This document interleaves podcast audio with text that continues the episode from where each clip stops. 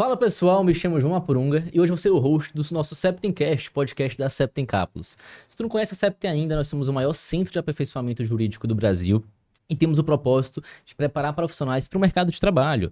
E a gente faz isso com direcionamento de carreira, qualificação jurídica prática e muito networking. Já são mais de 5 mil membros fazendo parte no Brasil inteiro em mais 14 países ao redor do mundo. Então tá interessado, quer participar também? Clica aqui no link da descrição.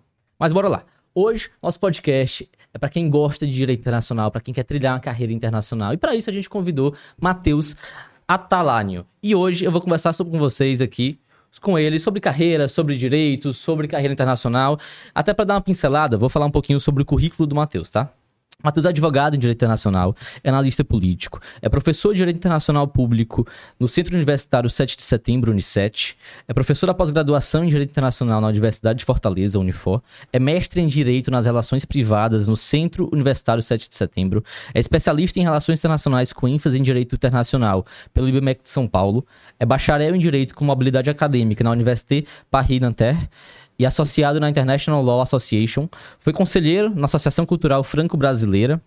É pesquisador no Centro Universitário de Brasília e na Universidade de São Paulo, famosa USP. Matheus, prazer gigante estar te recebendo Obrigado. aqui hoje. É, é uma oportunidade para nós estar aprendendo um pouquinho contigo, entendendo mais sobre tua carreira. E hoje tu já trilhou uma carreira muito grande dentro do direito internacional, apesar de pouco tempo no, no ramo, assim. Então isso é, é surpreendente. É. Em primeiro lugar, eu, eu agradeço né, aqui a, o convite e tudo. Eu sou, é, sou aficionado por toda forma de tecnologia e, e, e, eu sempre. E uma das coisas que eu sempre quis fazer e acabei não fazendo, como a gente estava conversando anteriormente, é, era gravar um podcast, né? E exatamente esse formato, o formato de podcast tradicional que eu queria fazer, né? Antes eu tinha sido convidado para um desses grandes podcasts do Brasil, mas era um podcast em áudio, né? Então ele ficava só em áudio no, no, no, Spotify. É, eu até iria, mas acabou acontecendo como uma das poucas vezes que aconteceu algumas coisas particulares no dia da gravação e deixou para lá e, e ficou por isso mesmo. Essa né? oportunidade do pessoal te conhecer um pouquinho mais. É, acho que sim.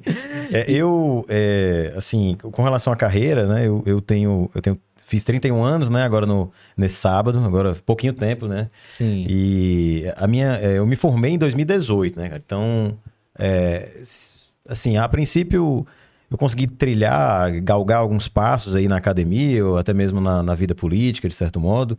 Mas um, é, é, como, a gente, como a gente conversava anteriormente, poderia ter sido muito mais.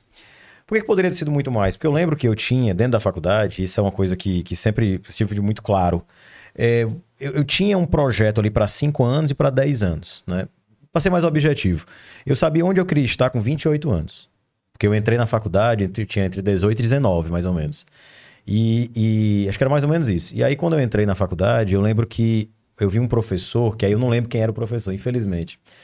Poderia ter sido o professor Torquilho, não, não, não acho que foi ele. Eu acho que foi um outro professor até de, de, assim, de menor expressão na minha vida. Mas ele falou uma coisa para mim assim: um, vocês estão aqui no primeiro semestre, e onde é que vocês vão querer estar daqui a 10 anos?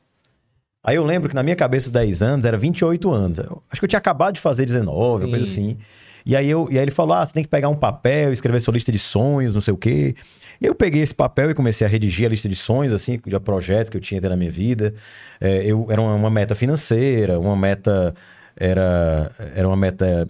Na realidade, assim, eu queria ter um, uma renda mensal de determinado valor, queria ter dois bens materiais específicos, ponto. E eu queria estar casado e pensando já em ter filho. Sim. Só. Não era muita coisa. Se você parasse pra ver, não era não era lá, a renda não era tão alta assim, era uma renda bem para aquele tempo, né? Eu entro na faculdade em 2012, né? Então, 2012 era um momento em que a economia brasileira estava totalmente estourada, né? Então, você via gente indo para os Estados Unidos quatro vezes por ano. Isso, isso para mim era, era muito particular, né? É, gente que tinha uma... uma é, os carros, né, estavam ficando cada vez mais importados, né? Sim. Eu lembro do conversando com meu primo na época, né? E esse meu primo sempre foi teve uma excelente qualidade de vida, um médico e tudo mais. E ele dizendo que o carro dos sonhos na vida dele era uma Pajero TR4. Que era Pajero, era, um dos mais. Era o SUV mais barato, digamos assim. Compacto, Compacto, né? Assim. Dentro da. Acho que era Mitsubishi, se não me engano, né? Exatamente. E aí ele dizendo, e eu falando para ele os carros que os meus colegas, assim, tinham à época, né? Que era, era Mercedes, era. O, o, acho que o mais, assim, o menos economicamente de menores econom... possibilidades econômicas, tinha um Corolla novo, assim. eu, eu, eu, lembro que era, chamava muita atenção isso daí. Ele disse, cara, o que é está acontecendo com esse país? Porque quando você vê de uma hora para outra, E aí foi, e aí hoje olhando para trás, eu entendo que foi a economia, né? O governo, o Brasil teve um governo anterior, né, que, que organizou muito bem a economia, que foi é, o governo Fernando Henrique, na minha opinião, deixando claro. E, e, eu acho que o governo que veio posteriormente, o governo Lula, ele teve muitos benefícios disso, né? E soube, obviamente, crescer a nível internacional e tudo mais. E isso foi algo que, que, que pesou muito, o impacto foi muito grande, né? Então eu tinha esse projeto, eu, eu, nos 28 anos eu não consegui conquistar o projeto, porque tiveram crises, né? Eu tive que me mudar também. Mudou muito a realidade também de lá para cá, né? Mudou muito a realidade. Eu lembro que aí eu fui é, quando eu fui para Paris, eu lembro quando eu voltei de, eu fui para Paris em 2015. E aí quando eu volto, lá, meio pro fim de 2016, eu lembro que, que eu lembro que em 2015 estava tudo aberto. Todos, todas as ruas aqui de Fortaleza, né, quem, para quem é daqui, as ruas principais, onde tinha os principais barzinhos de Fortaleza, tinha um antigo chamado que eu acho que não, não sei se existe mais, o Picando Cowboy, era o, o point da cidade, né? Então todos os lugares ali eram lotados. É, e aí, em determinado momento, eu comecei, quando eu voltei, eu achava as ruas escuras achei a cidade suja, pichada, e os lugares onde estavam abertos começaram a fechar. E aí eu falei, não, tem uma coisa errada aqui, tem uma coisa muito errada. Uma coisa errada que eu não tinha entendido naquele tempo, talvez pela idade, né? Acho que também eu estava muito focado em estudo de um modo que eu não conseguia... Eu realmente fiquei muito vidrado na academia. Eu diria que isso foi um ponto positivo, de certo modo. Se eu, se eu tive algum tipo de êxito na minha carreira até então, um pouco mais de, de cinco anos de carreira, eu diria que foi porque eu, dentro da faculdade eu, eu escolhi muito bem o que eu queria fazer. Acho que esse é um ponto que a gente pode mencionar. É, eu lembro, então, quando eu volto em 2016, já estava essa crise. E a crise foi, foi ficando cada vez maior, cada vez maior, cada vez maior. Aí, quando deu 2019, eu volto para Paris. E aí eu volto na época da pandemia. Logo no negócio da pandemia, eu voltei. E aí nós estamos creio que atualmente numa das maiores é, crises econômicas de muito tempo, né? Porque o Brasil cresce e ainda assim nós vemos um, um, certo grau de desigualdade. A gente não vê o dinheiro chegando nas pessoas, né? Sim. O Brasil hoje não na economia do mundo, nos últimos dados do FMI, e muito provavelmente vai ser o oitavo. Porque a, a diferença entre Brasil e Itália é muito pequena. Então nós vamos ver nos próximos anos aí o Brasil crescendo, né, a, a passadas largas, né? Então, é, a questão é, esse dinheiro vai chegar na gente? Como vai chegar na gente? Eu acho que tudo isso vai impactar esse projeto, né? A época eu não, eu não, não pensei nisso. Eu, eu achei que, que era uma espiral de sucesso para o Brasil, que nunca mais ia ter um problema econômico. Eu, eu, nesse ponto, acho que eu fui muito jovem, acho que até é um pouco excusável. Eu consegui todas as coisas que eu quis conseguir, é, esses, esses três pontos, esses quatro pontos do meu, do meu, da minha lista, eu consegui com 30, com 29 anos. Tive um ano de margem, né?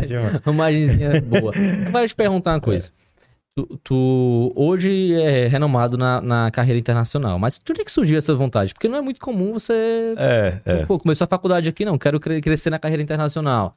Como é que surgiu isso, essa vontade? É, é primeiro, acho que primeiro passo é que é, o meu avô, é, por parte de mãe, ele tem esse nome, né? Então é um nome que chama muita atenção, um nome muito particular que até hoje eu não sei muito bem de onde é, me parece, pelas pesquisas que eu fiz, que vem da Síria, é uma região que hoje é Líbano. Acho que é só isso que eu sei o até então. O nome é Atal Atalânio, né? É, no caso seria Atala, né? Atala. Aí ficou Atalânio, ninguém sabe muito bem por quê. Sim. Só um mistério e eu, eu gosto. Eu particularmente gosto e acho, que vou...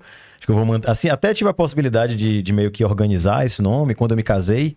Mas uh, não seria eu, sabe? Eu acho que. Faz parte faz, faz parte já de sim. mim, faz parte já de mim. Tanto que minha esposa adotou e, e, acho que meus filhos também devem adotar. Minha mãe não tem, né? Meu avô tem, minha mãe e meu tio, por parte de mãe, não tem. É, não sei, por algum motivo. E aí, quando, quando eu fui, quando eu nasci, decidiram colocar uh, em homenagem a ele, um, um, grande homem, certamente, esse nome. Então, acho que desde cedo eu olhava, assim, eu, eu percebia que o meu nome era esquisito, acho que isso pesa muito quando você vai numa sala de aula com criança, né? Acho que isso pesa muito, né? E quando tem vários nomes mais comuns, né? Como os meus outros, né? Alves Souza, né? Nome simples, assim, muito comum no Brasil ter esse nome. Quando você pega um nome um pouco mais diferente, chama atenção, né? E eu sempre tive esse negócio, né? E eu acho que. É... E aí eu, eu, lembro que eu comecei a perceber é, algumas características físicas minhas diferentes dos outros. Nariz um pouco mais, né? Um pouco mais longo e tal, os olhos fundos, né? E aí foi realmente tudo batendo a tecla até que eu comecei a pensar. E aí eu lembro que em 2015 teve a, a guerra civil da Síria, né? E aí lá em Paris eu conheci muita gente da, da Síria, da, de vários países do mundo, na realidade, mas eu conheci algumas pessoas da Síria que me chamaram a atenção. E eu fiquei assim, que eu fiquei pensando que eu poderia, em determinado contexto, estar naquela situação. E aí eu falei que eu queria pesquisar, era migração, é, que eu achava que era uma coisa legal, e, e eu entrei no direito internacional, aí essa história é interessante. Então, tipo assim, pera, só, só dando um pequeno ponto. É, tu fez uma habilidade acadêmica durante a faculdade Foi. para Paris. Para Paris. Nessa época tu ainda não tinha o Não, interesse eu- de, de seguir internacional. Tipo assim, É, assim, eu já tinha pensado, eu tinha refletido, eu, tinha, que- eu sabia que eu tinha que escolher uma área antes de me formar. sim. Isso era fato. E a área que você escolhe se formar é uma área que vai impactar a sua vida. Então eu sabia que eu tinha que ter um macro tema e um micro tema. Uma macro disciplina e uma micro disciplina. Então a macro seria direito público. Para mim era esse era o contexto, direito público. Então eu tinha que saber mais ou menos ali constitucional, administrativo, direitos humanos. E o micro seria internacional.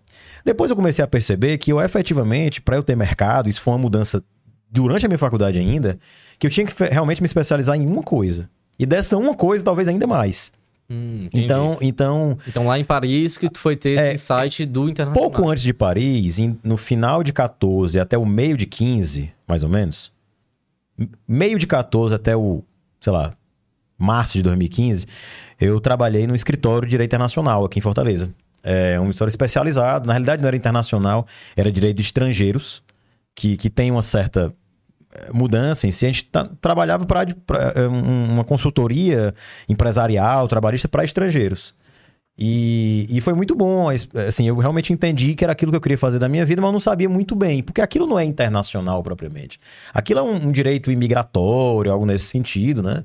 Que, que tem algumas nuances de diferença para o direito internacional. Então, quando eu, é, eu percebi essa. Que, que realmente era isso que eu tinha que fazer, eu vi que eu tinha que, que buscar isso daí. Mas eu ter chegado em Paris tem uma. É uma história muito particular. Eu até contei ela ultima- ultimamente, é, várias vezes essa história, que foi do, do Torquilho, né? É, eu, na realidade, eu não sei se você estudou lá no Unicristo também, né? Então você lembra que do lado dos elevadores tinha um, um, um- um quadro branco cheio de, de postagens, assim, de eventos, de coisas Sim, assim. Não sei se sim. ainda tem, mas a época era ali, né? E aí eu lembro que eu tava. Toda vida que eu saía um pouco mais cedo da aula e tudo, eu, eu dava uma passada lá e ficava, clicava no elevador e ficava esperando. E eu lembro que eu passei um tempo a mais olhando essa, essa, é, esse, esse, esses posters, Um né? de divulgação ali Era, tinha, né? exatamente. Sim. E aí ele chega do meu lado e falou assim: Atalane, tu se interessou? Aí eu olhei pra ele e falei assim: é, eu, é, eu, eu não sabia bem o que ele tava falando, que era tanta coisa, né? Mas eu falei assim: olha, eu acho que eu. E eu lembro do meu pai contando uma história de, de que quando o cavalo ia passar pra você pular em cima dele, é, você às vezes tinha que, que fazer esforços. E aí eu lembro do Torquilho olhando pra esse quadro. E aí eu falei, e eu, eu pensei assim, não, vamos ver o que é que você vai dizer, né? Eu falei, tô, tô muito interessado. Ele, olha, só tem uma vaga, viu? E se ninguém for agora, o programa acaba. Aí eu. Que programa é esse? Aí eu não queria perguntar também, porque ia ficar meio feio, assim, Sim. entendeu? Eu fiquei. é. Aí eu falei, é, mas e aí como é que eu faço pra me inscrever? Eu preciso de inscri- inscrição? Como é que funciona? Ele, ó, eu que vou estar cuidando disso daqui esse semestre, da área de mobilidade internacional. E essa faculdade aqui é uma das melhores do mundo em direito internacional. Aí eu. Aí eu acho que, aí eu acho que bateu. Aí eu falei assim: olha, aquilo ali, é, eu, eu acredito em Deus e eu realmente acho que aquilo foi um momento divino na minha vida. Legal. Porque eu falei pra ele assim, cara, é, tá. Aí ele, ó, fala com seu pai, com a sua mãe e me deu uma resposta até quinta-feira. Isso era segunda. Quando eu saí de lá, eu já, eu já liguei pro meu pai, no carro ligando pro meu pai. Eu, pai, eu preciso me inscrever no curso de francês, porque eu disse pra ele que eu falava francês. Eu falava, não, eu entendia. Deus. Eu entendia, porque ele trabalhava com muito francês, entendia Sim. muito pouco ainda. Aí eu disse que eu falo pra ele, então não sei quanto tempo eu vou ter pra aprender francês, mas eu vou, eu quero dar. Faltava quantos meses? A, a princípio a gente nem sabia, assim. ah, devia entendi, ser. entendi, entendi. Devia ser assim, uns cinco meses, uma coisa Não, assim. entendi. Seis, sei lá. Te der a resposta na quinta ali, É, mas... tinha que dar resposta pra, pra começar a mandar os documentos, não sei o quê, fazer prova. hum. E aí ele fala assim pra mim que. É, e aí meu, o meu pai, eu, pai, eu acho que é isso, eu acho que eu tenho que ir pra França, não sei o quê. Aí o pai, meu filho, o que, é que tu sabe da França? Eu, pai. Eu sei que tem a Torre Eiffel lá. Assim, pra vocês entenderem que às vezes o pessoal pensa que todo mundo tem japonês, tem uma Torre Eiffel ali, né? O máximo que eu conhecia da Torre Eiffel era isso daí. Eu não Sim. conhecia mais do que isso daqui. Era, era efetivamente o que eu conhecia. Eu não conhecia Arco do Triunfo, não conhecia Tour de France, não conhecia Roland Garros, não conhecia nada. Eu só sabia disso. E eu sabia que o meu ex- ex-chefe, eh, ele falava francês muito bem. E eu acho que era tanto, de tanto andar com ele, tanto trabalhar com ele, eu comecei a pegar um pouco do ouvido. E aí eu liguei pro meu pai e falou, eu- aí eu falei, pai, eu preciso aprender francês. Ele, meu filho, como é que você vai fazer? Eu não conheço ninguém também, não.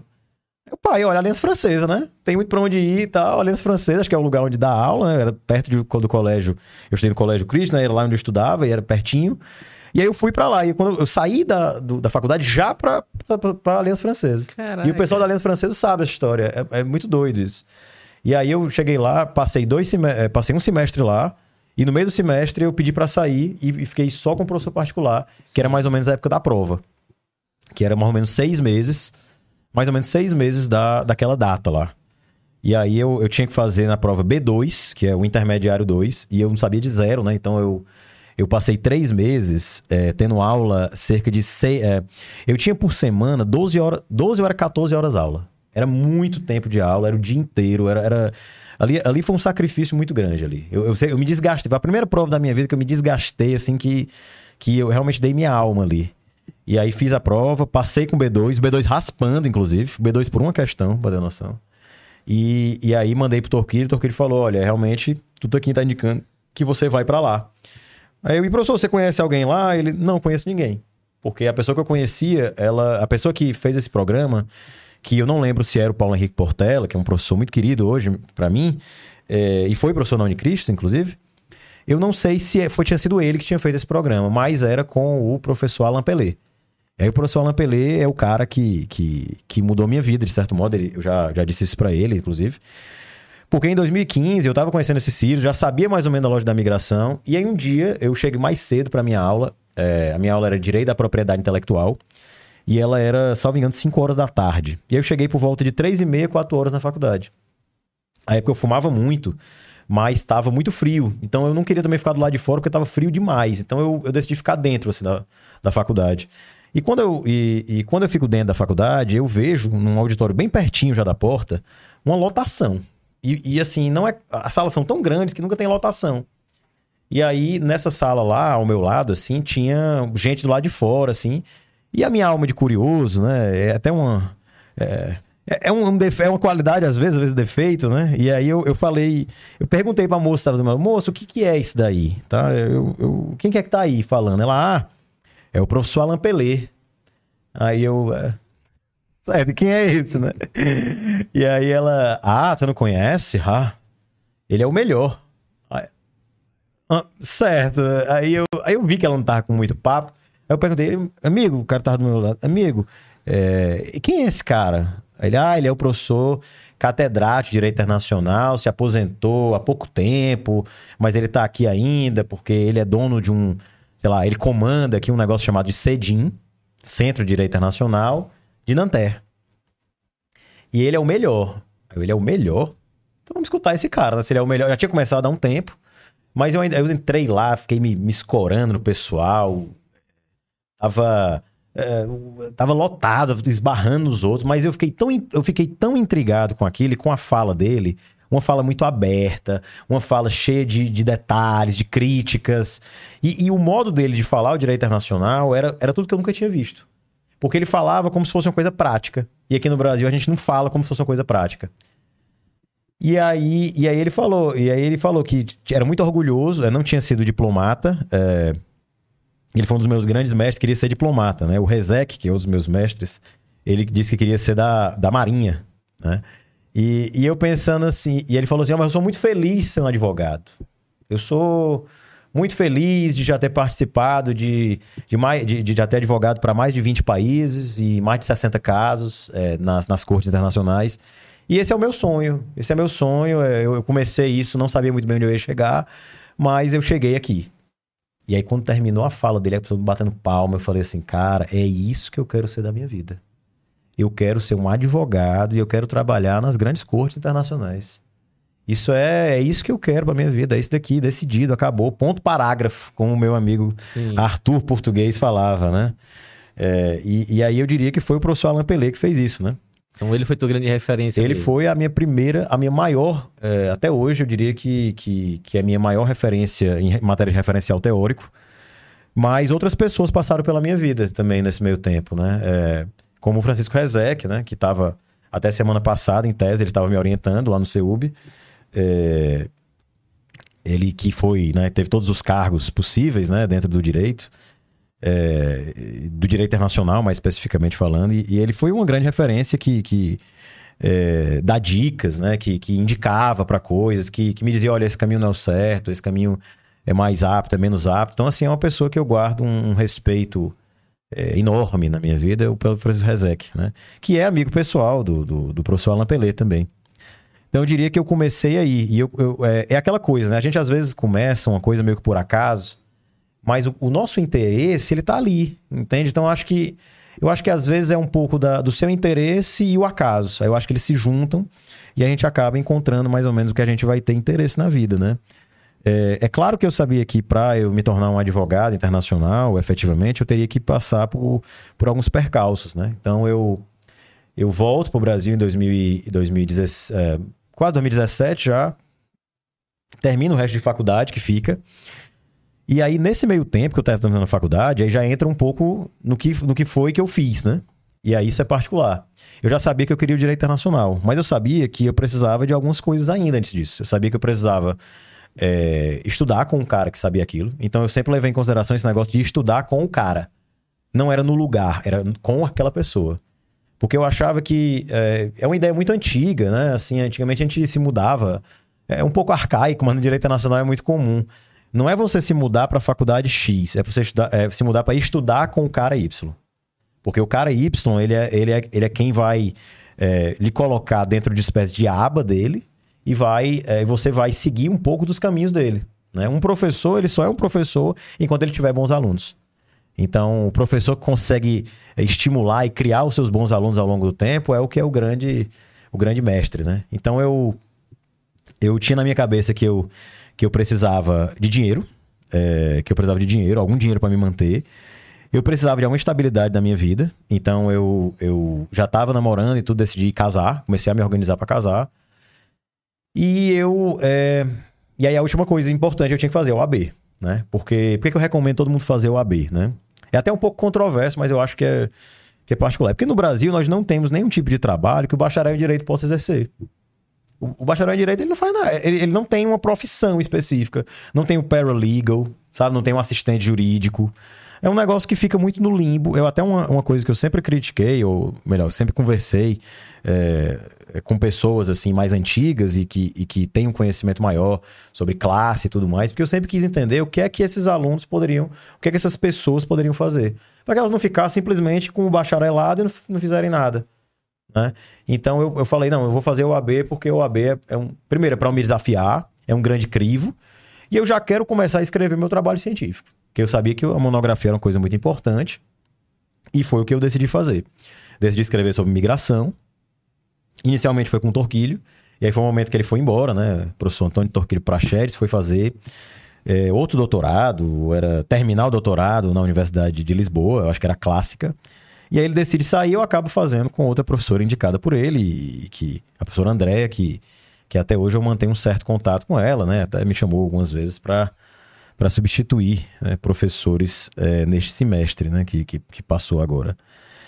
É, eu, então, passo na OAB, passo a época, acho que a época era um ano e meio antes, era um ano antes de se formar, você poderia fazer. É, me preparei muito, doeu muito ali também. Foi outra, outra prova em que teve muita marca assim, de esforço, porque eu lembro que eu não tinha muito tempo de estudar, estava fazendo 12 cadeiras e ainda estagiava, e ainda estudava para concurso. E aí eu lembro que quando chegou a época do AB, a minha esposa falou assim, ó, ela fazendo curso já e tudo mais, ela falou assim, olha, vamos tirar aqui esse programa para tirar 10 dias. Falta tudo que tu faz, a gente vai ficar aqui fechado aqui. Eu lembro que ela a gente ficou na sala dela, do apartamento da mãe dela, e a gente colocou, à época, é, essas, esses insufilmes na, nos vidros. Né? Era, era bem feio, era bem mal, mal colocado, assim, mas era, era, era um insufilme meio mal pregado, assim, mas Sim. só pra gente não ver a luz. Porque a gente ficou sabendo que quando a luz se ia se esgotando, a luz, a luz da vida, né? Sem ser artificial, natural, sim. a natural, você ficava com sono. E ela dava, ela poderia dar várias vezes sono para você. Aí a gente, tá bom, vamos passar 10 dias, mas 10 dias estudando de verdade. O 11 primeiro dia era a véspera da prova, o 12 segundo dia era a prova. E aí nós estudamos. Eu lembro que a época foi. Ela comprou um curso dos. Acho que foi o CERS e o. Não, foi o do Estratégia e do CERS. É, e ela, ela gostava mais do SES e eu gostei mais de estratégia. Sim. E aí vem a ser, vai ser cômico, né? Porque depois eu vou dar aula de estratégia, Olha aí. né? E, e, e aí nós passamos 10 dias, eu lembro que eu fui fazer a prova, na hora que terminou a prova, eu fui para casa dormir. Eu, eu não tinha mais gás pra, pra, pra ficar em pé, já, totalmente sim. esgotado. Foram 10 dias de muito gás, acho que eu dormia 3, 4 horas por noite.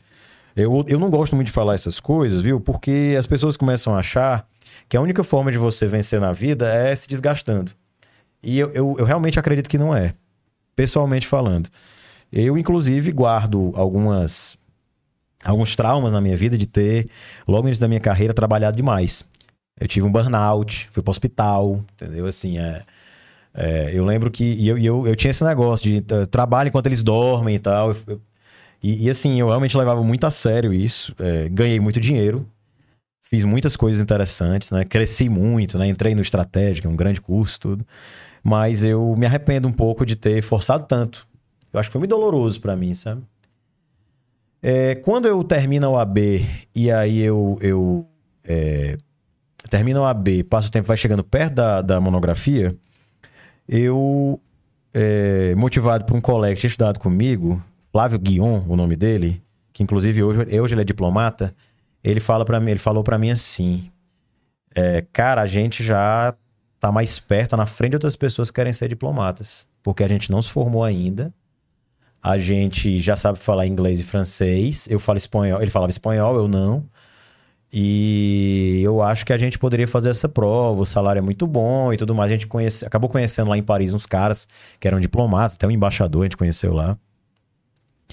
E aí eu comecei a estudar para diplomata nesse tempo, né? Faltando mais ou menos uns seis meses para me formar, oito meses mais ou menos.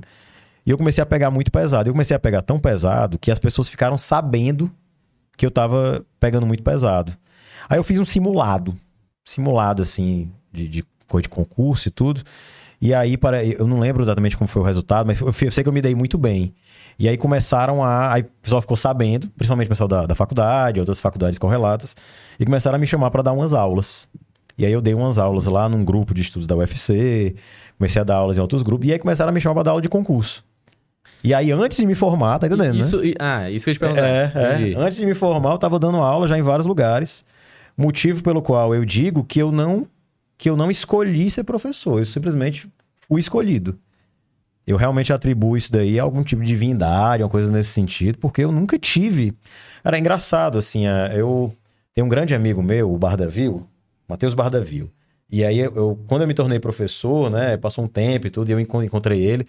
E ele falando, cara, que loucura tu ser professor, porque todo mundo aqui achava que tu tinha talento pra isso. Mas ninguém nunca me disse. Era um negócio muito engraçado, porque eu nunca tinha pensado mesmo, foi só acontecendo. E aí o dinheiro vai entrando e eu não tinha, não sabia muito bem o que é que eu ia. Eu sabia que eu ia estudar. Achava que era pro concurso, achava que talvez fosse fazer um mestrado e tudo mais. Eu não sabia que eu ia ser professor. Então, assim, as coisas foram acontecendo, acontecendo, acontecendo. Fiz essa especialização, que era dos mesmos professores do curso que eu tava eh, estudando. Curso muito bom à época, chamava Clio. Né? Hoje, hoje ele se modificou muito e tudo mais. Hoje tem outros grandes cursos de diplomacia no mercado. Mas na época era só ele, e o pessoal até brincava que o curso Clio, ele, ele, ele era, era tão caro que você deixava um Clio no final do curso. Pode né? crer. Como o carro, né? O carro, Entendi, entendi. O carro da, da, da Renault, né? E era caro mesmo, era muito caro. E, e eu acabei nem ficando até o final. Eu fiz só uns, uns seis meses de curso, mais ou menos. Fiz essa pós. E aí eu comecei a trabalhar com um advogado. E, e esse advogado era mestre na Universidade da Espanha. E eu falei assim, cara, eu não falo espanhol. É, Estados Unidos eu não sei se eu tenho muito contato, não tenho muito dinheiro. Lá na França eu sei que é gratuito. Ia ser legal fazer um mestrado na França. Aí na mesma semana, uma pessoa aqui de Fortaleza deixou de ir pro, pra uma vaga, lá da UFC aqui, provavelmente deixou de ir por conta de um falecimento na família, coisa nesse sentido, e sobrou essa vaga com bolsa. E eu ia pra Paris em duas semanas. E aí me fizeram a ponte, consegui falar com o professor, comecei a juntar os documentos. Aí eu falei, se for pra eu ir mesmo, eu vou conhecer esse professor. E esse professor vai vai desenrolar a minha vida, né? Isso pouco depois de me formar. Sim. E aí fui lá para Paris para visitar, para passear mesmo, coisa que porque quando a gente vai morar, a gente vai morar meio assim, normalmente sem dinheiro, né? Então é a primeira vez que eu tinha um certo dinheiro para gastar em Paris, né? Então foi uma viagem muito boa. E aí eu encontrei esse cara, é, é, o nome dele é Fuad Noha. E aí nós conversamos e tudo mais, ficou que, que ele ia me orientar mesmo num projeto entre é, questões relativas à ciência política dentro do direito internacional. Foi bem legal a ideia. E ele pediu para me preparar. E aí eu comecei a me preparar e tudo, fiz o, o, o a comprovação de línguas, né? Já C1, já uma nota bem mais alta. É, separei o dinheiro, comecei a me organizar, tudo certo. E aí, só que eu queria, só iria, queria ir com bolsa. Manda os documentos pra bolsa, tinha até que pagar, tinha que pagar tipo uns 200 reais, eu acho. 100 reais, não lembro, era um valor assim... Pra inscrição. Pra inscrição, pra inscrição na bolsa. Não lembro se era inscrição na bolsa ou se era no, na vaga. Aí a, a mando tudo, tudo certinho. E aí passa um tempo, né? Um mês depois, eu já quase. Já no momento que era para ter a seleção e tudo mais, né? E aí eu recebo um e-mail da faculdade dizendo que meus documentos não tinham chegado. Se foi problema do professor, da faculdade, enfim. Tanto faz. Eu, mas eu fiquei muito chateado, é porque eu gastei muito dinheiro, cara. Ó, só o curso, só a prova, a comprovação de língua, era 800 reais. Ah, mas vai ficar pra ti. Beleza, mas talvez eu pudesse ter feito outra hora, sei lá, né? E aí foi, foi a hora que a minha mulher falou sim. A minha esposa já era. Já é, tava perto de casar, já tava noivo. E aí ela falou assim pra mim: Matheus, é, não, não perca isso não. Agora você vai fazer o projeto, o processo lá no tal do Campus France, que era o sistema lá, e você é, agora vai demandar ir para outras faculdades. Aí eu mandei para três, que era a Universidade de Grenoble, a Universidade de, de, de Nanterre, que era a que eu tinha estudado, e a Universidade de Bordeaux. É, por quê? Porque eram as únicas que estavam ainda com vagas nesse programa, nesses programas de internacional. E não eram específicas, né? Porque algumas faculdades pedem que você mande direto para a faculdade. Sorbonne, por exemplo, a, a, época era assim, não sei hoje como é que é. E aí mandei, fui aceito nas três. E aí eu falei assim, Manoel, acho que tá na hora de eu. Acho que é Deus, eu acho que é para eu voltar a estudar com a Alain Pelé. A hora é essa e é isso daí. Aí, a época, eu já estava numa posição muito boa na estratégia aqui na estratégia concursos, foi, foi um negócio. Eu era aluno e fui tirando dúvida, tirando dúvida, tirando dúvida. Aí chegou, um, o professor percebeu e me chamou o processo seletivo da pessoa para ajudar ele. Um dos donos, né? Chama Ricardo Vale o nome dele. É, era, não sei se ainda é, enfim. E aí chamou para eu ajudá-lo. E eu ajudava ele no material escrito de direito, principalmente internacional, e no, nos vídeos também, depois de um tempo. Ajudava também em constitucional, ajudava em tudo. Eu já estava começando a virar um, um, um faz-tudo assim no negócio, né? É, e, e é, eu já tinha um rendimento bom, porque eu trabalhava lá e trabalhava em cursos de concurso da cidade. E só que eu estava me organizando já porque eu ia para o mestrado e que tudo tinha fase. Então eu entendia que estava na hora de dar outro passo, de ir para outra fase. Aí em 2019 vou para Paris, é, já tinha já tinha o especialização, acho que já tinha terminado, estava só esperando especialização e ia para o mestrado em Direito Internacional e das organizações internacionais. Aí esse programa de mestrado, é, o que que me. Depois eu fiquei sabendo com o coordenador lá, porque, é, o que é que tinha me feito ser aceito. Ele falou que duas coisas. Primeiro, que eu já tinha sido aluno de lá, e segundo, a minha carta de recomendação. Minha, minha carta de. Desculpa, motivação. Sim. Aí eu, motivação? O que foi que eu escrevi? Ele, ah, você chamou muita atenção, porque você disse que queria ser advogado internacional. Assim, a pessoa lembrou de mim, do meu nome, porque eu falei exatamente o que, que vinha no meu coração, digamos assim. É, o que, que, que eu tô querendo dizer com isso? É que, tipo, às vezes a gente tem uns formatos tão fixos de, de, de coisas que precisa fazer. Ah, você vai fazer desse jeito, tem que ser A, B mais C. E às vezes você esquece que o acaso tem peso. Sabe, assim, a, a carta de motivação que eu escrevi, hoje eu escrevi várias outras, é, para outros cargos, outras posições, e sempre tem, né? Você vai candidatar para um emprego internacional, é comum ter uma carta de motivação. Existe um formato pra você seguir. E quando eu mandei aquela carta para a Nantel, eu não segui formato nenhum. Foi do coração e chamou a atenção de um dos professores lá. Né?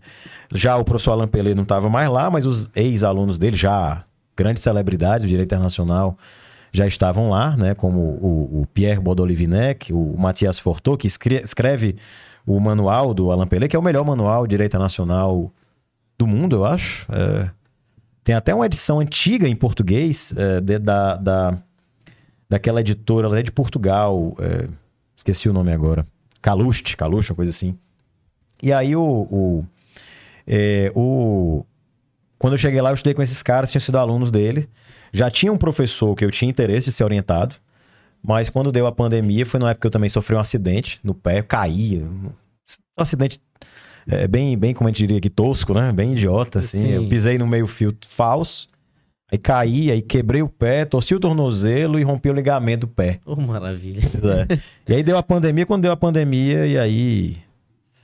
É, aí eu realmente decidi voltar e foi a melhor coisa que eu fiz, porque eu imagino como é que teria sido o desespero de ter um lockdown real, né? Porque no Brasil não tivemos lockdown como foi na França. Lockdown na França você realmente não podia sair de casa, né? Nada, pra fazer nada. Era, era um negócio muito terrível aquilo ali. Acho que eu teria. Realmente foi a escolha de Deus, né? Quando eu volto pro Brasil, eu tava com muito gás, com muito conhecimento acumulado, muita coisa que eu. Agora que eu tô botando no papel, artigos de ideias que eu tinha, agora que eu tô botando no papel publicar. Anos depois, né? Final de 2023, né? Ou seja, mais ou menos quase quatro anos depois, né? É, isso aí, quase quatro anos depois, é, três anos depois, pra, pra assim dizer. E é, eu tava muito no gás, né? Acabei entrando no primeiro projeto. Era o único programa que estava aberto na época, que era da Unicef. E foi uma, uma, uma, uma felicidade muito grande, até porque quando eu terminei, acabei sendo empregado, né? Enfim, eu. Acabou entrando É. no profissional Unicef. Foi, fui. Eu fui para Brasília primeiro, né? Aí fui assessor de um deputado. É, trabalhei como em, vários, em várias posições dentro de uma assessoria é, dele. Até mesmo comecei a, a trabalhar, também a ser removido para partido, coisa assim. É, sempre trabalhos técnicos, nunca tive muitas atribuições políticas, propriamente ditas. É, aprendi muita coisa de relações governamentais, de processo legislativo na prática, principalmente em comissões. E, e aí, quando eu volto de lá, é, volta uma ideia que eu, que eu não sei se tu percebeu, mas de um determinado momento pro outro, a diplomacia saiu da minha vida, né? Foi. Do nada. Porque eu comecei a ganhar dinheiro, isso é importante falar. Foi É uma ser coisa- professor, né? Fui ser professor, comecei a ganhar dinheiro e, e um bom dinheiro, tem que admitir. E, e isso acho que me chamou a atenção, me deslumbrou um pouco. É muito comum de você, quando começa a ganhar dinheiro, acabar indo para outras áreas. Mas eu, eu segui, eu comecei a ter um breve arrependimento, falando assim, cara, eu acho que eu deveria ter feito um curso para diplomata. Eu acho que eu deveria, eu acho que eu acho que eh, esse sucesso econômico e profissional que eu tô tendo aqui, ele não, não é o que exatamente eu queria, assim. Eu queria, eu quero outra coisa. Eu quero. Eu não, eu não sabia se eu queria voltar para a França, se eu queria ir para um outro lugar, ou se eu queria ser, fazer concurso. Mas eu sabia que eu tinha que voltar para Fortaleza, de Brasília para Fortaleza, depois de um ano e meio lá, e pensar aqui. Aí quando eu volto para cá, isso já a minha vida profissional vai se desen- desenhando Isso trabalhando com internacional. trabalhando internacional. é. Entre 2018 e 2019, eu abri um pequeno escritório, que agora eu estou voltando a abrir, é, naquele contexto que eu estava dizendo, né? Então, é, ainda muito, muito, né? Agora em janeiro é que eu vou começar a Tá pensar. embrionário ainda. muito né? embrionário. Que eu já tinha um produto. Trabalhava mais por, por, por você e Matheus mesmo. Era, eu, eu tentei ter um pessoal para trabalhar comigo, mas na época eu não tinha quem me ajudasse, não tinha mão de obra Sim. especializada, digamos assim. Agora eu tenho vários ex-alunos, várias pessoas que, que eu conheci nesse, nesse, nesse, nesse rumo, nesse caminho e tudo mais, pessoas que efetivamente poderiam trabalhar, poderiam crescer comigo. É, Mas eu sempre fico naquela tecla de saber se eu vou acabar trabalhando para alguém ou se eu vou trabalhar para mim mesmo. E aí eu venho nessa, nessa questão de você ter uma boa possibilidade de, de advocacia que você tem que construir. Não é uma coisa da noite pro dia, é um negócio que demanda tempo, demanda vontades, né? demanda gastos também, investimentos. E se associa, na minha opinião, com a vida acadêmica. Ou se eu ia trabalhar em organizações internacionais, que era o que a minha vida estava se desenhando para fazer. Ou se eu ia voltar para o concurso. A moral da história, eu tinha que voltar para Fortaleza para saber. Se eu tenho uma resposta hoje, para vocês me perguntar hoje, qual é a sua, o que é que você acha? Eu confesso que eu ainda não sei. E eu já estou em Fortaleza de novo há dois anos. Isso porque muita coisa mudou, o mercado muda, você tem que mudar junto, você tem que aprender um pouco. Eu acho que hoje a minha vida está me, tá me movimentando um pouco mais para voltar para a França e talvez trabalhar em alguma organização, como essas que eu tenho contato até hoje. E, e- e- e até pegando esse gancho que tu tá falando. É muito normal é, é, quem tem vontade de crescer internacional começar com a parte acadêmica, porque ela te abre portas mesmo. Tu entra lá, começa a desenvolver mais networking, conhecer mais gente, Sim. isso gera oportunidades. Mas hoje, para quem tá aí estudando, ou então quem tá no começo da advocacia e quer crescer dentro internacional, quais são as opções de carreira que existe dentro internacional? Certo. É, assim, é, é interessante se falar. Eu estou escrevendo um texto para entrar numa organização, uma associação aqui, né? Associação de classe, né? De, de advogados. E esse meu texto é sobre é, o direito internacional na visão. É, a influência dos cearenses na influência. Na, a influência dos cearenses na visão brasileira do direito internacional. Que nós temos muitos cearenses aqui, né? Clóvis Bevilacqua, o Idebrand Dacioli, né? Que foram realmente do, do, dois é, é, né? Forças da natureza dentro do direito internacional brasileiro. E uma coisa interessante é que é, o direito internacional é uma área um pouco diferente, porque a maioria dos professores são advogados nas cortes. Os grandes professores acabam sendo advogados ou no TPI, Tribunal Penal Internacional, ou então na Corte Nacional de Justiça, CIJ, ou então na própria OMC, na Organização Mundial do Comércio. É, Corte Interamericana nem se fala, né? É muito comum a gente ver aqui até advogados, é, professores brasileiros fazendo casos de advocacia, é, ou até mesmo amicus curi. Então é muito comum para você, se você for a academia ela é meio que necessária para quem quer trabalhar com direito internacional, ou público ou privado. Eu diria que o mestrado é, é a grande porta de entrada na matéria. O objetivo, a melhor ideia é buscar um programa específico. Então não é um programa de direito constitucional, não é um programa de direito civil, é um programa de direito internacional. No Brasil tem alguns, várias faculdades no Brasil tem. Eu acho que isso é, é, modifica a sua forma de enxergar, porque todos os seus professores, a princípio, vão ser da área. E você vai conhecendo um pouco mais, você vai conhecendo os professores, o que eles fizeram. Você vai começar a seguir o Lattes dele, né, que é o currículo acadêmico. E olhando para o currículo acadêmico, você vai ver o que é que ele fez. Ele foi consultor da onde, ele foi advogado da onde, ele fez o quê. Então, no direito internacional, assim, a, as áreas de carreira sempre estão muito ligadas com é, a academia. Eu diria que o mestrado é um ponto excelente, né? Até para você saber se, é o que você quer mesmo, né? Porque às vezes o cara faz mestrado e é muito comum fazer mestrado e não fazer doutorado. Sim. É muito comum. É, é, é muito comum também você, é, pessoas fazerem mestrado muito tempo depois. É, também é muito comum você fazer mestrado e já emendar no doutorado, que era um pouco do que a gente falava anteriormente. Que é uma. Eu acho que pode funcionar para alguns é, muito bem, para outros funciona menos bem.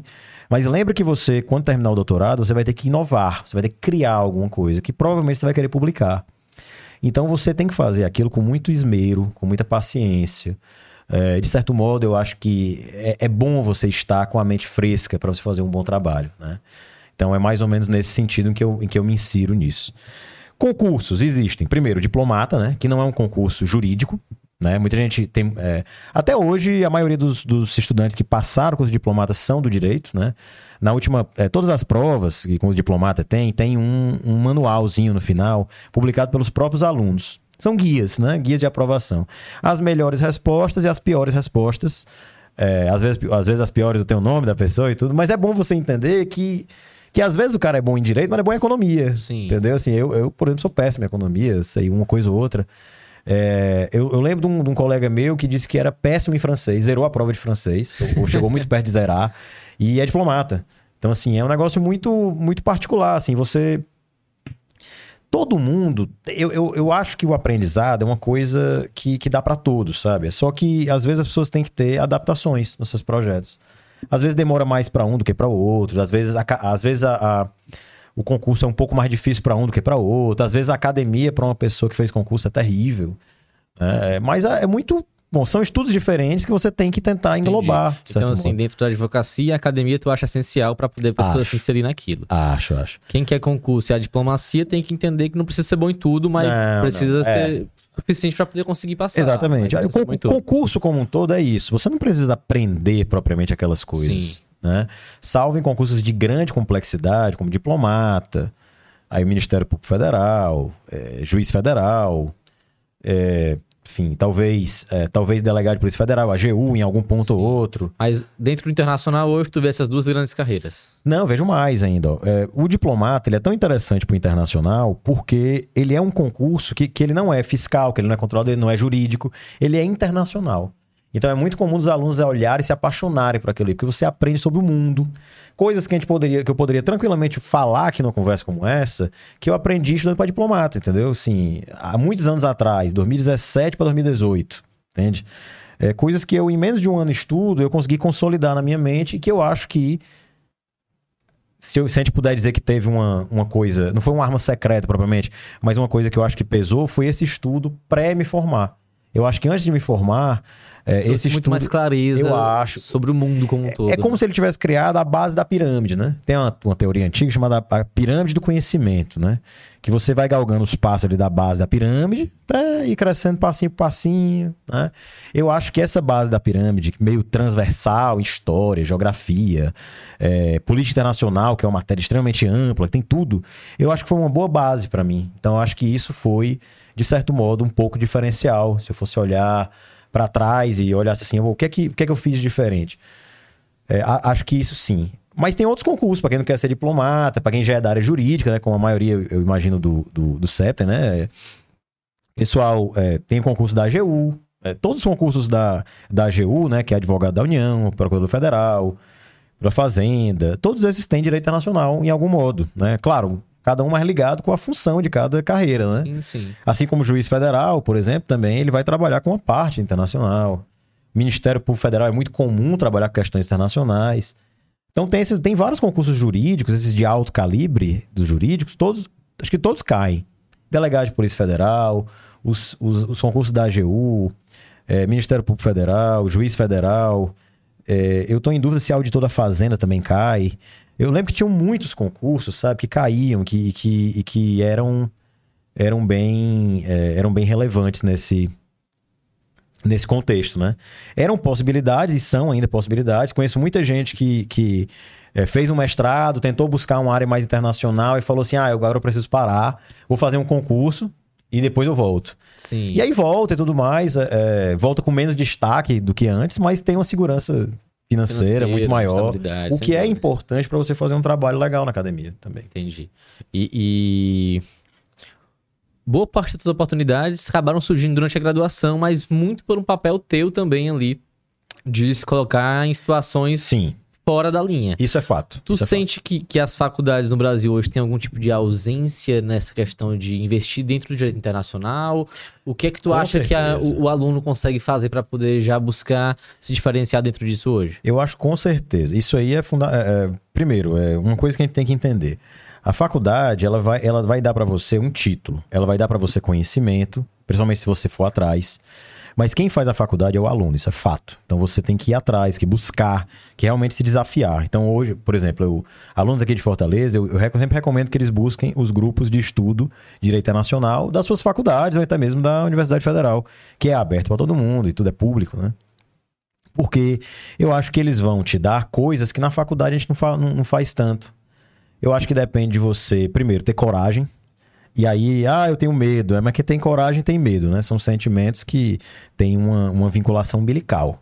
Né? Então, se você tem medo, é normal, porque você também tem coragem. Então, você tem que se desafiar, que buscar e que tentar realmente olhar assim: olha, essa área aqui realmente eu gosto, isso aqui é para mim. E entender que aquilo é para você e pagar o preço. Que às vezes é um preço alto, muito alto às vezes. Às vezes é um preço que, que você vai passar anos estudando um negócio para não ter um retorno. É, eu conheço uma. Tem uma grande professora, amiga minha, que ela passou mais ou menos 10 anos, desde o momento em que ela começou o direito, 10 ou foi 12 anos, sem ganhar dinheiro, só pesquisando direito nacional. É, hoje ela é, tem uma, uma vida muito muito organizada, é uma professora famosa e tudo mais, mas ela passou quase 12 anos da vida dela sem ganhar um centavo, só nesse projeto de fazer é, graduação, mestrado, doutorado, é, só se planejando. Ela, ela, ela sempre. Ela, a mente dela é muito diferente da minha, ela é muito cartesiana. Ela acha que primeiro você colhe para depois você plantar. Desculpa. Primeiro você planta para você colher. Né? Eu acho que no Brasil não dá pra gente fazer isso. Eu acho que a gente tem que plantar um pouquinho aqui, colher um pouquinho, plantar um pouquinho, colher um pouquinho, porque as coisas economicamente são muito difíceis. E você precisa também, você, você, quer sair de casa, você quer fazer as suas coisas, você quer ter sua independência. É muito normal as pessoas quererem isso, tá? Então, é, tem um, existe um, um, limbo aí, que eu acho que é exatamente onde você está perguntando aí, que a faculdade não vai conseguir ajudar você tanto. É, você vai ficar meio que num limbo entre querer trabalhar na área e não conseguir trabalhar na área. E aí? E aí? Bom, aí eu acho que você pode buscar o que os outros professores fizeram. Então, olha as referências do direito internacional brasileiro hoje, né? Eu posso citar algumas, e, e essas que eu vou falar, obviamente, eu atesto é, 200%, né? É, primeiro de tudo, Francisco Rezec, que é o... o né? Antes tinha né, um grande, uma grande um grande debate sobre se era melhor o Francisco Rezec ou o Antônio Augusto Cansado Trindade e tudo. É, hoje o professor Cansado Trindade já faleceu, né? Faleceu há dois anos, mais ou menos. O professor Rezec é o mais antigo, é o mais tradicional, é um grande, um grande nome do direito internacional brasileiro e mundial, né? Já publicou curso na AIA e tudo. Então é uma pessoa que eu olharia para a carreira dele, o que, é que ele fez, né? Ele fez uma carreira de concurso público. Ele foi para o Ministério Público Federal, né? O segundo nome que eu olharia é hoje o nosso juiz da AIA, o Leonardo Neymer Caldeira Brant, que é um, do, um, dos professores que passou na minha vida também, um dos grandes professores que passou na minha vida, foi meu chefe, né? Inclusive lá Trabalhei um tempo no curso dele, lá no, no CEDIM, na época que, que a nossa que a pós-graduação ela tinha professores de todo o Brasil. É um cara incrível. É, foi aluno do professor Pelé, né? Alguns, existem boatos dizem que ele foi o melhor aluno do Pelé. Isso é extremamente polêmico lá no CEDIM de Nanterre. É, e ele até criou uma. É, a época ele, ele foi fundador de uma faculdade chamada Faculdade CEDIM que era uma das pós-graduações mais famosas de Direito Internacional do Brasil, ele colocou em homenagem ao Cedim de Nanterre, na hora do Pelé e tudo. E é, o, o professor Nemer, ele tem trabalhos já muito acadêmicos, né? Ele foi professor da Universidade Federal de Minas. É, e hoje é juiz da AIA, né? Tentou ser juiz do TPI, não foi eleito. Então tem muita história para contar. Depois vem o Paulo Borba Casella, que é o, o, titular, é um dos meus professores atuais, né? Eu faço projetos com ele na USP, lá na, no grupo, no CEPIM, né? O Centro de Estudos em, em proteção internacional de minorias. É um centro, porque ele já é mais do que grupo, né? O professor Paulo Boba Casella é o professor titular, é o que é catedrático, né, digamos assim. Professor muito tradicional, já fez curso na AIA, é, foi um dos candidatos. É, ele e o professor Nemer disputaram, e, e, o professor Nemer, que desculpa, a gente chama de Brant agora, que é o último nome, né? É, o professor Brant acabou sendo eleito em nome do Brasil agora, quando o professor Cansado Trindade morre, né? Aí tinha anos de mandato, esses anos de mandato normalmente são dados para a pessoa de mesma nacionalidade. Aí o, houve essa, essa, candidatura né, brasileira, teve até um, um, argentino que disputou também, e o professor Brant foi o eleito né, para o Brasil. O professor Casella perdeu. teria sido muito bem representado com ambos, isso é para mim inquestionável. É, e o professor Casella, ele, ele é muito conhecido por nós aqui do Ceará, porque ele é quem atualiza o manual do Debran Dacioli, que é cearense, né? É, e que foi o grande. Foi o primeiro diretor do Instituto Rio Branco, né, que é o estudo onde formam os diplomatas brasileiros, onde tem todo o conhecimento internacional. É como se ele tivesse reestruturado Sim. a matéria no Brasil e foi o grande, não vou dizer criador, mas o grande estruturador da ideia de visão brasileira do direito internacional. Então, hoje, assim, a pessoa que quer criar carreira internacional, tu recomenda realmente que ela disseque ali o que é que as é, pessoas é, que tiveram que... destaque fizeram. Né? Pronto, né? eu acho. A, a, gente, até, até comentando, assim, e, esse podcast é muito para isso também, sabe? Para poder entenderem mais sobre a, a carreira, a sua carreira e conseguirem entender, ah, isso aqui dá para poder fazer, isso aqui eu posso colocar aqui. Não, isso aqui eu acho que já não tenho tanta familiaridade. É, é. Eu, é, eu tentei em muitas áreas, é, você reparou, né? Sim. Eu...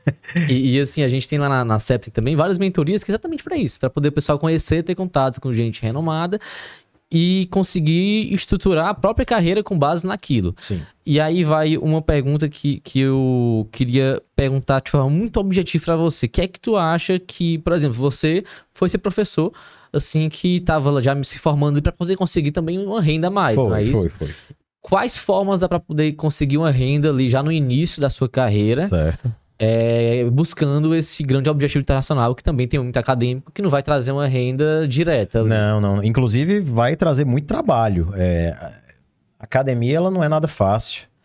Ela é um ambiente de muita me parece que já foi mais, mas eu diria que é um ambiente de muita competição, é um ambiente que você se Sim. doa muito, tem muito, é um momento de muito aprendizado. Então acho que é um momento doloroso da sua vida. E então, aí como conciliar isso com a, o ganho financeiro? Eu acho que primeiro de tudo é se organizar, organizar todos os seus ganhos. Por exemplo, é, eu vou falar, do, vou falar do, do, como é que eu fiz, mais ou menos, né? Eu não tinha é, muito dinheiro guardado. Eu não tinha. O que é que eu tinha? Eu tinha um carro que eu é, que a época eu tinha vendido meu carro, então eu estava dividindo o carro com meu pai, que praticamente não usava. Então eu sabia que eu precisava de algumas coisas. Eu precisava de um bom computador, eu precisava da anuidade da OAB, né, da ordem normal, para você poder peticionar e tudo. Eu precisava ter um celular que, que, que, fosse, não vou dizer que fosse bom, mas que ligasse, que eu tivesse uma conta que me permitisse ligar para qualquer lugar, do mundo inclusive. É, e eu precisava é, de algum tipo de locomoção. Como eu tinha esse carro que eu consegui usar, e aí depois surgiu o Uber com mais, né? Não era, não, eu lembro que na época que eu me formei não era tão famoso, assim, o Uber foi, foi sendo ao longo do tempo. Sim. Então hoje já tem a mobilidade do Uber, né? Antigamente não tinha isso. É, eu acho que você precisa ter mobilidade, você precisa ter coragem, você precisa ter é, o entendimento de que o dinheiro que você está ganhando ali, você vai precisar dele no momento futuro. Então, quando você se forma, eu acho que aparece muita causa para você. Eu, eu, falei com um aluno meu sobre isso, encontrei ele em Brasília semana passada, mas eu falei com ele há não tanto tempo atrás eu, sobre isso, porque ele agora estava entrando na advocacia e ele já quer ir pro mestrado, entrou no mestrado e tudo.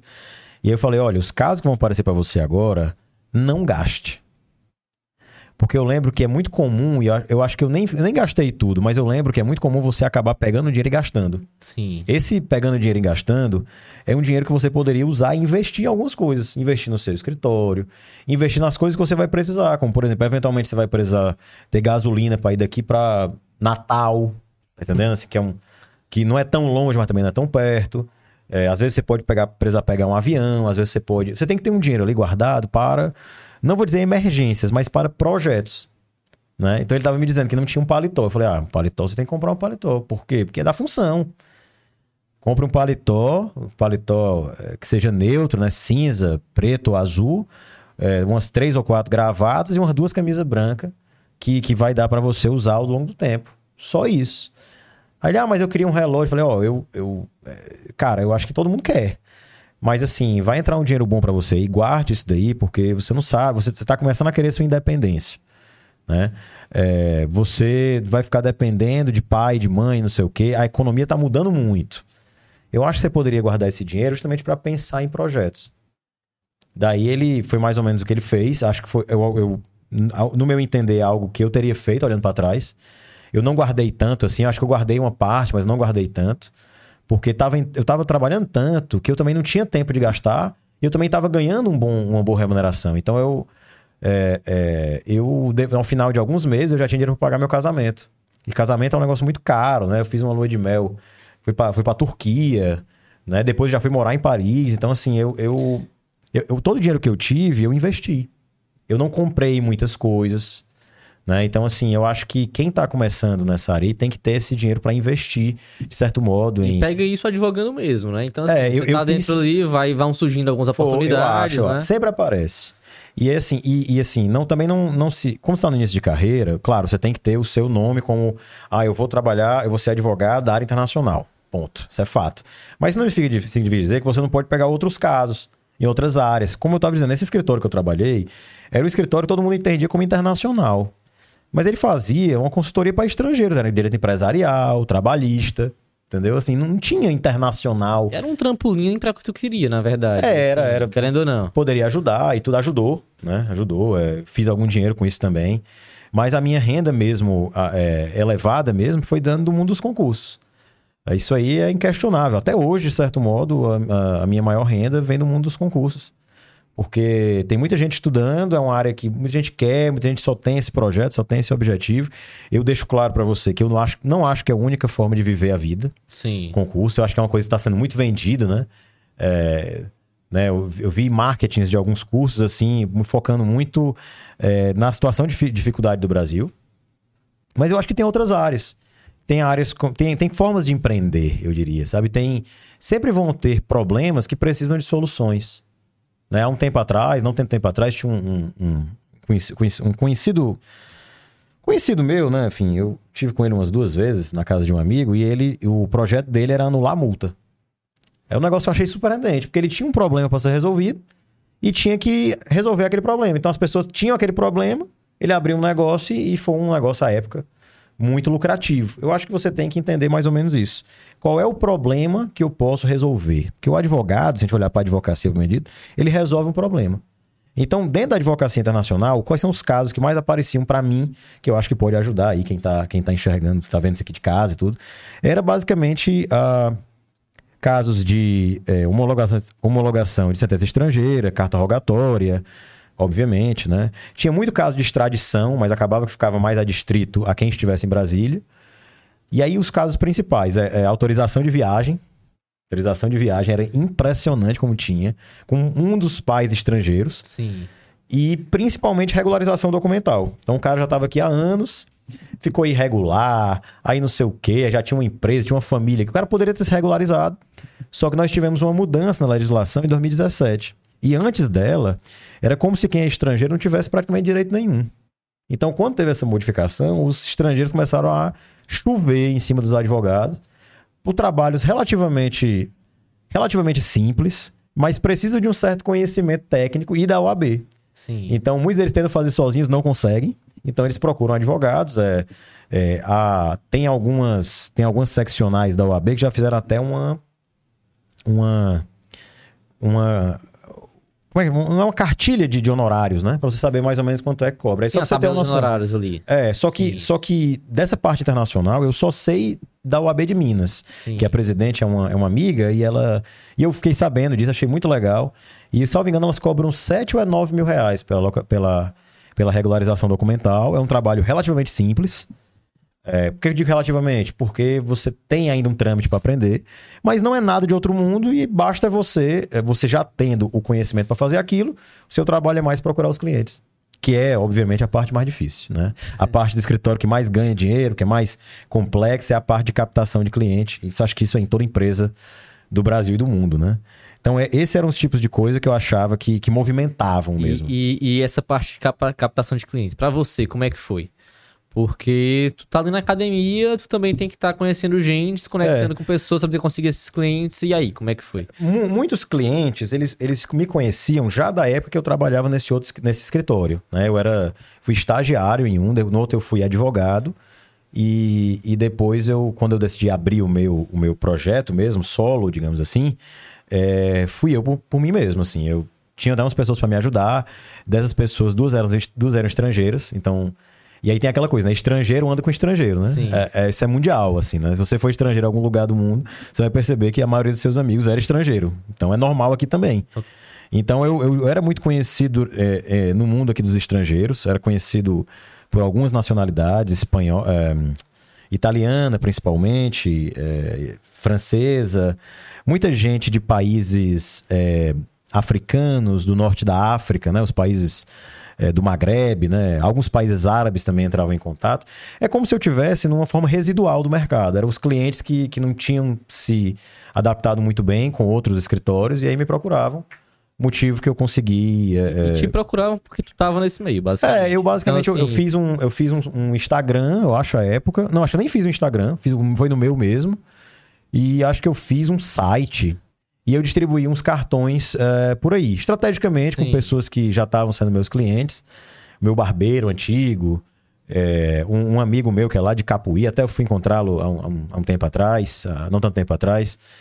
E foi mais ou menos isso que eu fiz. Eu fui no, no boca a boca mesmo. tu Mas eu, tua rede ali pra poder já Mas- ir é, ganhando espaço. Totalmente. Mas eu reparei, e, é, e aí é, é, não sei se outros professores falariam isso, mas eu, eu reparei que estar na qualidade de professor também me chamou muitos, muitos clientes.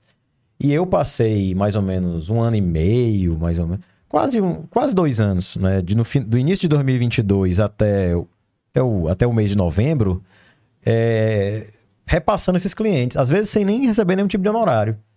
E aí, depois de um tempo, eu olhei e falei assim: olha, eu acho que chegou um ponto, e aí, conversando com esse grande professor que eu tive, o, o professor Torquilho, ele falou assim: Matheus, tá na hora da gente se organizar.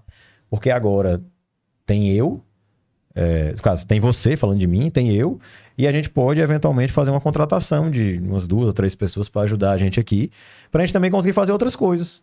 Então, assim, eu nunca pensei em parar de dar aula propriamente, mas eu Sim. pensei também em investir em outros projetos. Como eu vi vários amigos meus de vários lugares do Brasil advogando com áreas distintas.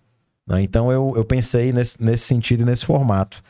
Acho que é, é um projeto que, que tá muito embrionário, mas tem tudo para dar certo, né? Na, na, na medida, obviamente, do tempo e dinheiro que eu investi nisso. É, acho que essa rede é muito difícil de ser, de ser construída, admito. Não é tão difícil quanto parece, mas você tem que, por exemplo, quando você vai trabalhar com internacional, você tem que ter uma coisa que é inquestionável, inglês, né? Só que inglês muita gente tem. Então talvez você tenha que ter inglês e uma outra língua. Aí tem gente que vai pro espanhol. Aí, pô, espanhol parece muito com português, né? Eu até entendo quem quer ir pro espanhol, mas parece com português. Aí eu fiquei olhando para os lados e tudo, eu já falava francês, mas eu entendia que eu precisava de outras línguas. Aí eu comecei a estudar italiano, alemão, árabe, chinês. Estudei cinco anos de chinês. E hoje tem vários advogados aqui, chineses ou filhos de chineses, etc. Então, assim, é, eu, eu até digo, ainda bem que eu não continuei. eu quero fazer em outro momento da minha vida. Mas eu diria que as seis línguas da ONU, né, as seis línguas oficiais da ONU, inglês, francês, espanhol, árabe, chinês e russo, são as seis línguas que eu focaria. Né? Depois dessas seis, eu olharia talvez para o italiano e depois para o alemão. Por que isso? Por que eu tiro o peso do alemão? Porque muitos alemães que, que eu conheci aqui, foram potenciais clientes, falavam inglês. Uh, eu não sei se é alemães... O inglês é o essencial ali. É, né? o inglês é o essencial e você vai ver muito estrangeiro que não fala inglês. Isso é uma coisa que muita gente não sabe. Muitos não falam inglês, falam um pouco de francês ou um pouco de inglês e são línguas realmente maiores. É, mas é muito comum que, que tenha um foco objetivo em outras línguas. Então, acho que toda língua é diferente. O japonês, é um diferencial, né? Coreano é um diferencial. E também vai muito do teu estado, né? Onde é que tu mora, onde é que, é, é que tem, por é exemplo, fato. aqui tem mais francês que no Ceará. É lá, fato, é lá em Minas Gerais tem mais. É, tem, tem muito italiano lá, tem muito italiano. Enfim. É, não, isso é, isso é fundamental. Você tem que olhar para sua realidade, né? E tudo. É. E eu acho que. E aí você falou uma coisa interessante, por exemplo, parcerias. Parcerias nessa área internacional são fundamentais. Então, você fazer parceria com escritórios de outros lugares do Brasil, eu, eu considero fundamental. É, por quê? Porque às vezes você tem, por exemplo, eu tenho uma amiga lá de Minas que ela tem a especialidade em questões de nacionalidade italiana. É, um, é uma questão, veja, não é internacional, é de direito migratório italiano. Só que é um produto que você pode exercer aqui no Brasil. Né? Ela é advogada no Brasil e na Itália também, se eu me engano, certo? Então ela tem a, a, mobilidade de fazer isso. Então você fazer uma boa parceria com uma pessoa como essa, uma que cuida de, de nacionalidade italiana, outra cuida de nacionalidade portuguesa, que são os mais comuns, nacionalidade francesa e alemã, acho que tudo isso aí vai ajudando você a ter mais produtos, né? Lembra que quando você está montando, é como se você estivesse montando uma loja, né? A, pelo menos na minha cabeça vem assim. Então você tem uma prateleira e nessa prateleira tem vários produtos, você tem que escolher para que, que, o cliente pode chegar lá e escolher. Então você vai trazer vários produtos de cunho internacional que não necessariamente são internacionais. Então acho que essas parcerias são fundamentais, porque nem todo mundo sabe de tudo, nem todo mundo é especialista em tudo. Não, não, quem está em casa, pelo amor de Deus, não pensem que isso existe, tá? Por exemplo, eu vou, vou dar um exemplo para você, tá? É claro que eu, que eu sou um conhecedor generalista do direito internacional, é óbvio. Mas eu tenho uma área dentro do direito internacional que eu gosto certo? Que é uma área mais processual, digamos assim, mais principiológica. Tem outros professores que gostam muito da área internacional do meio ambiente, que está em profundo crescimento, né? Outros em direito internacional econômico. Você vai entender a sua área na academia e se você quiser fazer um trabalho fora do Brasil ao longo do tempo. Mas nesse tempo que você precisa fazer isso, você precisa ganhar dinheiro, que é a sua, claramente o seu interesse, você vai ter que entender onde é que você vai poder ganhar dinheiro. Porque é, nós, quando a gente se forma, e é muito natural você querer ganhar o seu dinheiro, fazer os seus projetos, fazer as coisas do jeito que você quiser. É uma idade em que você fica, né? Não sei mais ou menos qual é o índice de formatura do Brasil. Mas normalmente, vamos imaginar que é o caso de, de fazer tudo nas idades né, convencionais, digamos assim. Eu acho que você vai da faculdade por uns 25 anos, eu acho. Por aí, né? por aí. É mais ou menos isso daí. Você não é, não é velho, você não é jovem, você é uma idade ali que você está terminando a sua juventude tradicional até chegar no momento do trabalho, que é o momento que eu estou agora. Né, Nos, na, na, casa dos 30, que é o momento para você trabalhar. Eu, eu, vejo dessa forma: trabalhar muito para que na, na, idade dos 40 eu já tenha mais tranquilidade, mais respeito mercadológico. Na época dos 50, eu já ter o melhor momento profissional da minha vida. Nos anos 60, já começar a pensar em aposentadoria. É mais ou menos assim que a minha mente funciona. Acho que se você conseguir, e aí é um recado para todo mundo que está assistindo isso daqui, fazer um plano. Onde é que, onde é que eu quero estar? Tá? O que, é que eu quero estar fazendo daqui a 5 anos, 10 anos, 15 anos, 20 anos? Você colocar essas metas no papel, e aqui é papel e caneta. Papel e caneta, tradicional, raiz. Porque eu acho que você colocando seus sonhos no papel, e não necessariamente dizendo para os outros, mas não colocando no papel, é como se você desse para sua mente uma ideia do que você quer que aconteça. E tudo sai mais fácil. Porque aí as fácil. oportunidades que aparecem, já sabe para onde é que vai. Exatamente. Oportunidade que aparece também não é para poder pegar, já sabe que tem que sabe? E, e, assim, e é interessante você falado isso, porque era isso uma das minhas falas que eu queria que ficasse registrado para quem tiver o interesse de ver, tá? É que a vida pode mudar. E às vezes a gente muda porque porque quer. Ah, eu quero dar um passo para trás. Ah, eu não quero mais essa área, eu quero pôr outra área. É normal e pode acontecer. É, eu conheço um colega meu, um grande professor internacional, um cara muito bom. No meio do doutorado na Universidade Federal de Santa Catarina, ele decidiu sair. Ele falou: Não, eu, eu vou fazer agora o concurso, passando no curso de cartório, né? É, é, tabelião, né? Um grande tabelionato que ele pegou, inclusive. E ele falou: Olha, eu adoro direito internacional, continuo dando aula nas faculdades aqui, mas eu não tenho mais a vontade que eu tinha. Isso pode acontecer? Isso pode acontecer. Pode acontecer de você trabalhar toda a sua vida com áreas, questão penal, com TPI. E aí, imagina, teve até, foi até discutido esse ano se o Brasil poderia sair do TPI. O Brasil sai do TPI. Significa dizer que a área de estudo do TPI no Brasil vai sumir. Você pode mudar? Pode. Você pode mudar porque você achou uma chatice agora? Pode também. Eu acho que essas mudanças, elas são naturais da vida e existe uma certa normalização do desespero, do sentimento de fracasso, de tristeza, depressão. Não é nada para ser normalizado em ansiedade, em depressão. É algo para ser tratado, é algo para ser, né, é tratado tanto com medicamentos, sei lá se for o caso, ou então também com, com terapia. E eu acho que nem todo mundo vai, vai ganhar tudo na vida, né? Assim, é, você falou para mim, ah, você conseguiu, de certo modo, algum tipo de, de êxito profissional. É verdade, eu acho que eu. Realmente eu acho que eu consegui algum tipo de êxito profissional e, e de certo modo, jovem, né? 31 anos agora e.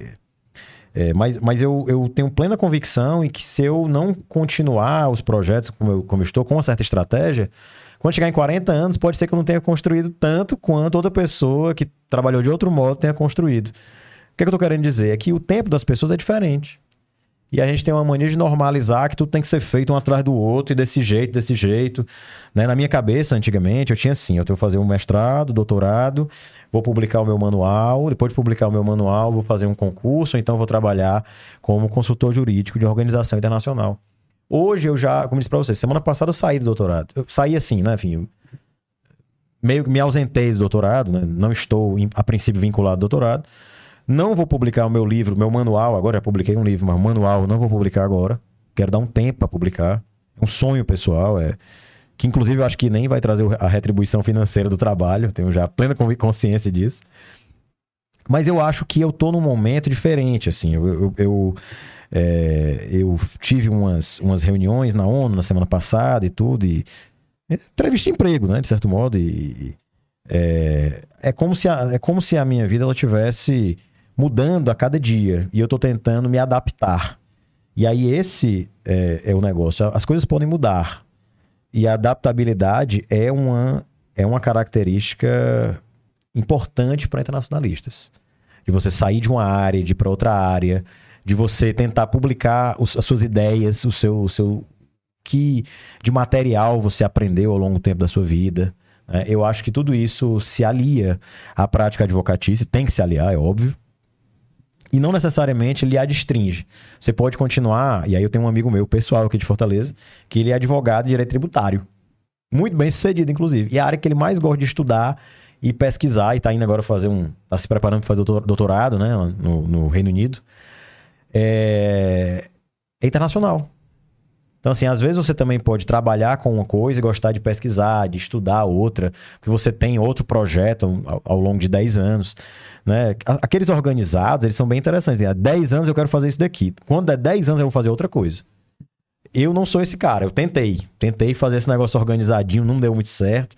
É, também não deu muito errado. Meio ali, mais ou menos, né? E esse meu amigo, não. Esse meu amigo, ele tá realmente hoje organizado, é, casado, uma filha e agora ele está se organizando para ir com a família o doutorado em Direito Internacional. Na, acho que na. Agora eu estou em dúvida. Acho que é na London School of Economics, que é uma grande universidade né, do mundo sobre isso. Mas, Matheus, muito massa, muito massa o papo contigo hoje. É, para entender bastante quais caminhos pode seguir e também como seguir esse caminho da melhor forma possível. Que eu acho que é o grande desafio. Então, aí, para todo mundo que está assistindo hoje, que, quer criar uma carreira internacional, dá uma olhada, lê, escuta isso aqui novamente, pensa, ah, entendi isso aqui, acho que faz sentido buscar aqui uma academia, acho que faz sentido ser professor, não, melhor ir para um concurso, melhor fazer isso. Pensa na tua realidade de hoje, como adaptar isso para tua realidade e planejar a tua carreira com base nisso. É, eu queria te agradecer por ter aceitado o convite de vir aqui bater esse papo com a gente. É, espero que a gente possa criar ainda mais coisas em conjunto envolvendo o direito internacional, que é uma área que o pessoal da CEPTEM adora. Que legal. E tamo junto, tamo junto. Muito Ah, obrigado. por obrigado. todo- Eu que agradeço o convite. Acho que qualquer tipo de conversa nesse sentido é sempre muito produtiva, porque eu sei o que é ter estado na mente do estudante, do jovem, do jovem formado, né? É, eu, eu me organizei muito. Eu acho que essa sua fala final foi perfeita, exatamente o que eu queria passar. Eu sei o que é estar na realidade de você é, se formar e não ter certeza do que vai fazer. Eu sei o que é você ter. Não, eu quero fazer isso daqui, mas eu não sei como fazer isso. Eu sei o que é estar nessa posição e eu espero que, de certo modo, tenha, tenhamos ajudado algo nesse sentido. É a primeira vez que eu participo de um podcast, então fico muito feliz aqui com o convite e com a iniciativa. Eu vou chutar que é cearense a iniciativa? Na verdade, a CEPTEM nasceu dentro do Ceará. Certo. Mas hoje ela tá no Brasil todo. Hoje legal. já- inclusive, assim, eu acho muito legal falar sobre esse tema, porque a gente vê diariamente pessoas brasileiros e, e pessoas nativas de alguns outros países entrando na Septem buscando exatamente o que tu falou. Networking, se conectar com outras pessoas. Então, assim, chega um membro nosso de Portugal e fala, pô, quero me conectar aqui agora com uma pessoa lá da Angola, porque a gente tem muito negócio aqui em Angola, Portugal. Aí a gente vai lá, não, tem um membro X que é da Angola, que é angolano. E não, eu quero agora fazer tal coisa. E a gente tenta trazer essa parte de conexão mesmo entre os países, que é um grande desafio da Septem. Graças a Deus, hoje vários brasileiros nativos estão entrando na Septem em busca disso. Então é, é bem legal trazer esse ponto. Mas, Matheus, muito obrigado. Tamo junto. Vamos gravar mais prazer. o tempo todo. Muito obrigado.